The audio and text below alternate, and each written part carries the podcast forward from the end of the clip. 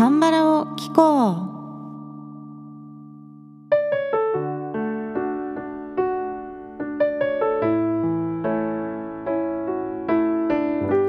皆さんこんにちは。アンニョンセヨ風花です。さて早いもので11月最後の歌会でございます。賢い医師生活 OST リクエスト企画最後はマコペコさんからのリクエストでオンジェンガヌンサムデイという曲をカバーします。今回もリスナーさんからメッセージをいただいていますのでまず紹介しますね。ペンギンさんから曲のリクエストをいただいております。ドラマイテウォンクラスの主題歌ガホさんの死弱をぜひカバーお願いします。ということでメッセージありがとうございます。12月は冬ドラマ OST ということでリクエストいただいた曲と冬のドラマ曲を中心にお送りしようと思っていますのでイテウォンクラスもちょうど冬のドラマですのでタイムリーなリクエストをありがとうございます。こちらは来月カバーしようと思います。来月はマコペコさんからのリクエスト曲で応答せよ1994の OST ノマヌルヌッキミョ Feeling Only You という曲も歌う予定なのでアップテンポが多めの月になりそうですね。師走を駆け抜ける感じでお届けしたいと思います。そしてもう一通クーナさんからもメッセージをいただいております。ドラマスノードロップの OST ソン・シギョンさんのギョッテ・イッソ・ジュンダミョン。について。このドラマが歴史に忠実ではないと言われスポンサーが降りたというお話があってどんなドラマなのかなと思いました。ストイックで純朴な男の人と純粋な女子大生が素敵で DVD が出たら買う姿勢でいます。なので社会的にどこで正しい歴史じゃなくなって問題視されたのか。そしてシギョンさんのこの歌はドラマでどんなことをどう思ってのものなのかを教えてください。よろしくお願いします。ということでメッセージありがとうございます。このドラマの放送がちょうどね1年ぐらい前のことなので私もこの話題を覚えていますね。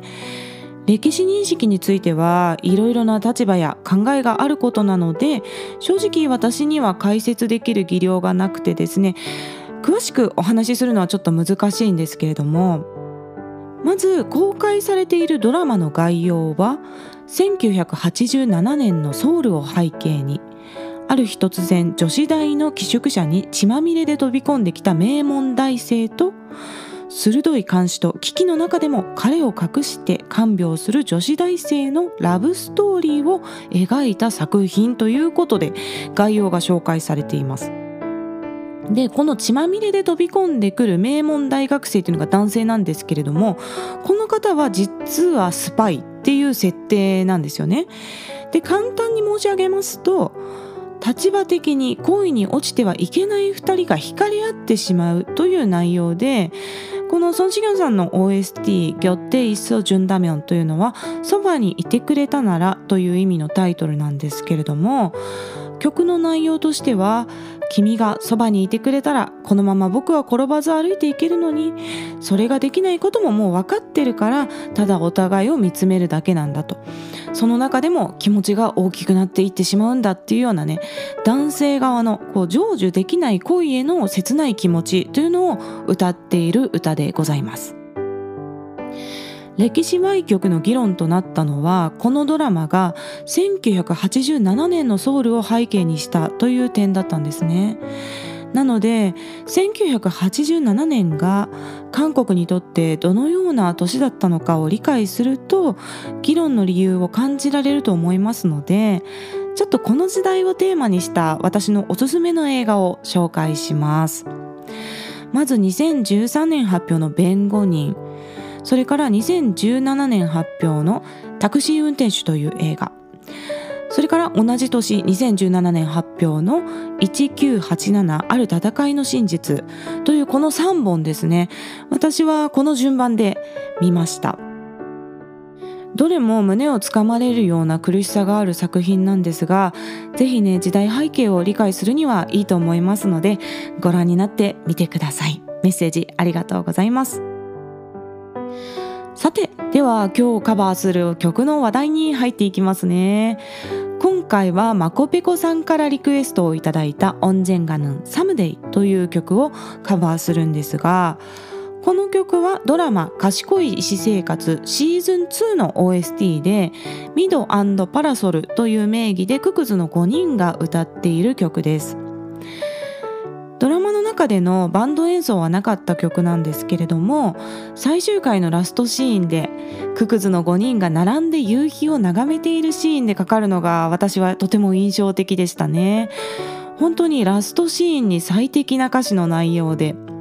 またシーズン3とかですねククズがまた集まるっていうことを期待させるようなそんな含みもある素晴らしい選曲だと思います。賢い医師生活はケーブルテレビ TBN の制作だったこともあってドラマが終わった後にですね賢い山村生活といって賢い医師生活の出演者たちがバラエティ番組三食ご飯に習って田舎のハノクで共同生活をして3食を自炊するという番組がね放送されたんですね。こちらは DVD を買うと日本語字幕のものも全編見られるんですけれども TBN の YouTube チャンネルでもハイライトが公開されています。田舎の山に夕日が沈んでいくのを眺めながら最終回の夕日のラストシーンを5人で再現するという場面があってですねそれがねとても良かったんですよね。でこの時俳優同士でちょっとこの夕日で最終回のシーンやってみようかというふうにね言って皆さんがそのポジションについた途端ですね俳優さんたちが演技モードにスイッチが入ってね発声がガラッと変わるんですよ。で素の姿からククズを演じるっていうモードになるんですけれども彼らの服装がですね畑仕事をしてる時の服装のままなんですよね。でドラマの中では白衣を着ているんですけれどもこの時はその山で仕事をしているような状態の服のままククズモードになるっていうのがまず面白いんですね。で特にギョンホさんとかはですね頭にタオル巻いたままですねどうした？何見てるんだ？みたいなあのジュンワン先生のちょっと低音のね声のモードになっていてさすがの演技力だなと思いながらもここ若干シュールな場面なんですがドラマの最終回の余韻にも浸れる素敵なシーンですのでぜひご覧になってみてください。こちら概要欄にリンクを貼っておきますね。ドラマの OST ではククズがみんなで歌うパートを作るために女性のソロパートと男性パートを転調しながら演奏されていくんですけれどもこの曲はもともとイー・サンウンさんという女性シンガーが1993年に発表したアルバム第5週のタイトルトラックの曲なんですね。イ・サンウンさんは最初アイドルとしてデビューしたんですけれどもこの時代のいわゆる女性アイドルとしてイメージする姿とは少し異なってですねほぼすっぴんで髪はショートカットでボーイッシュな服装をしていらっしゃるアイドルだったんですね。イーサウンさんは背もねかなり高いです。男性と並んでも背が高いことの方が多いですね。なので今でいう宝塚歌劇団の男役の方みたいなイメージだと思うんですけれどもかっこいい人の枠として女性から大人気だったそうなんです。で歌い方もコートを低めの位置で使っていて喉の奥を広く開けて歌ってますね男性っぽい響きの発声をされていると思いますそして今日カバーする曲「オンジェンガヌン」が収録されている第5週アルバムのジャケット写真がですねイン・サウンさんがこう顎を上げて上を向いているような写真なんですけれどもねこの写真でこのコートがすごく大きいのがわかるんですよ。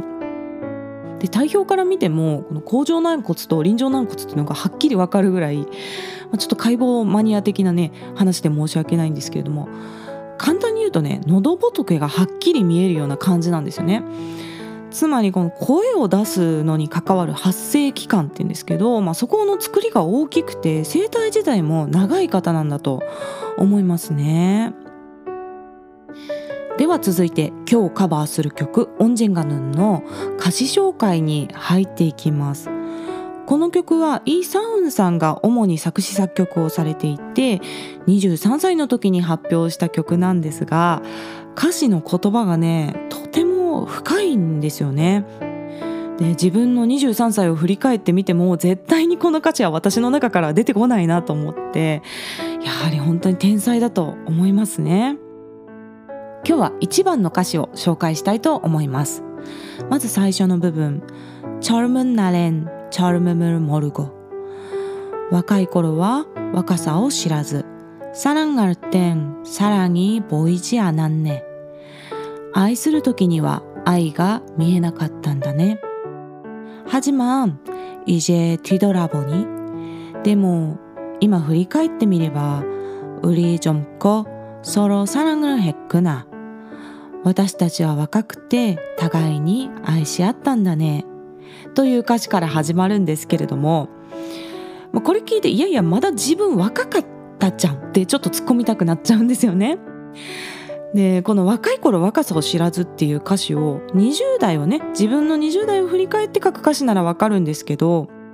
イー・サンウンさんはもう23歳の時にはこの曲発表してたわけですから一体何歳頃の自分を想像してこの歌詞を書かれたんだろうというふうに思うような出だしの部分でございますそして続きの歌詞に行きますね눈물같은싱항의강위에涙のような時間の川の上に떠내려가는건한타발의추억 浮かんで流されるのは一束の思い出。그렇게이제뒤돌아보니そうして今振り返ってみれば젊음도사랑도아주소중했구나若さも愛もとても大切だったんだねという歌詞です涙のような時間の川に一束の思い出が浮かび流されていくっていう 描写がなんか天才的ですよね。この一束の思い出っていう表現からなんか花束がね流れていくようなイメージが私は浮かぶんですけれども思い出っていうのは生きてれば誰にでもある普遍的なテーマですけれどもそれをこうやって自然の描写と重ね合わせて言葉で表現することができる。この感性が本当に素晴らしいと思います。とてもね好きな歌詞の部分ですね。そしてサビの歌詞に行きます언젠가는우리다시만나리いつかは僕たちまた会えるさ어디로가는지아무도모르지만どこへ行くのか誰もわからないけれど언젠가는우리다시만나리いつかは僕たちまた会えるさ헤어진모습이대로別れた姿そのままでという歌詞です このマンナリというのはですね歌の中で出てくる言い回しできっと会えるさ会えるはずだよみたいな励ましのニュアンスが込められている表現のようです。本当に最終回にぴったりの歌詞ですよね。ドラマが終わった後もそれぞれの道で奮闘しているククズの姿が想像できるような曲だと思います。では曲を聴いてみてください。ミドパラソルの「オンジェンガヌンサムデイ」という曲をカバーしました。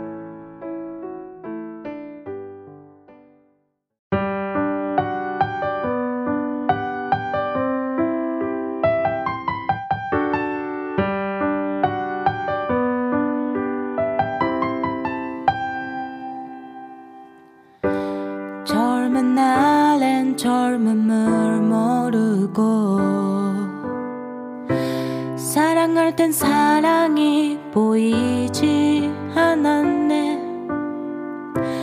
하지만 이제 뒤돌아보니 우린 젊고 서로 사랑을 했구나 같은 시간의 강 위에 떠내려가는 건한 발의 추억. 그렇게 이제 뒤돌아보니 젊은 더 사랑도 아주 소중했구나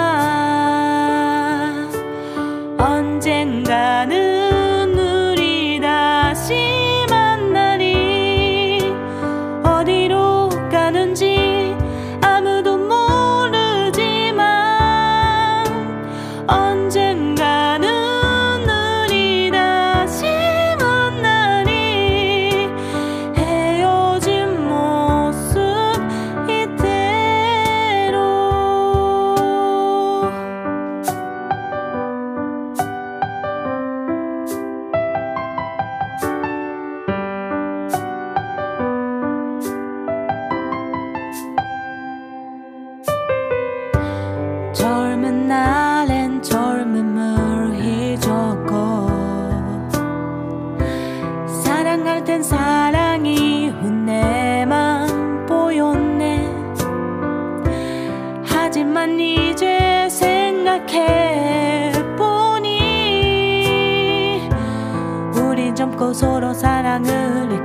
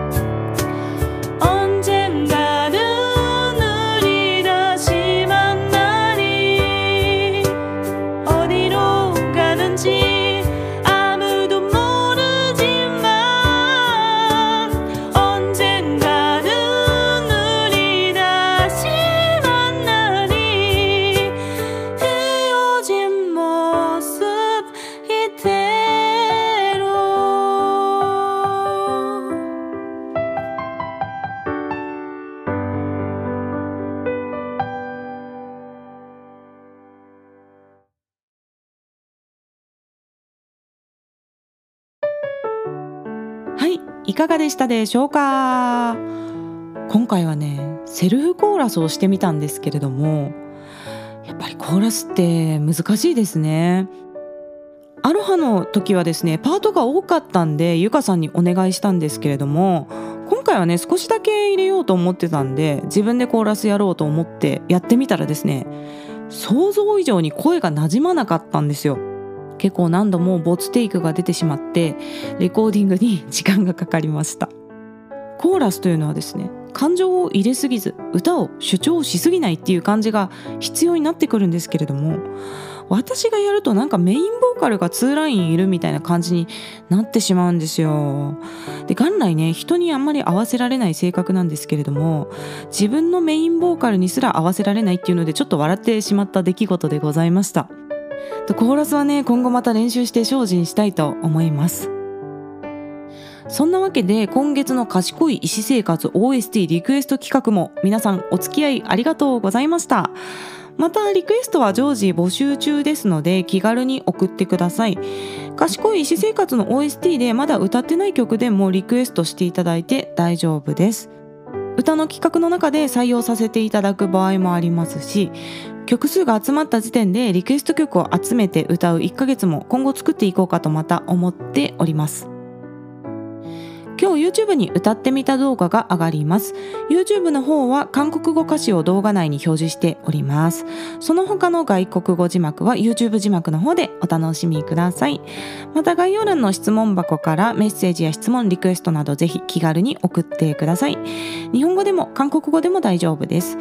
ではまた次の放送でお会いしましょう。さようなら。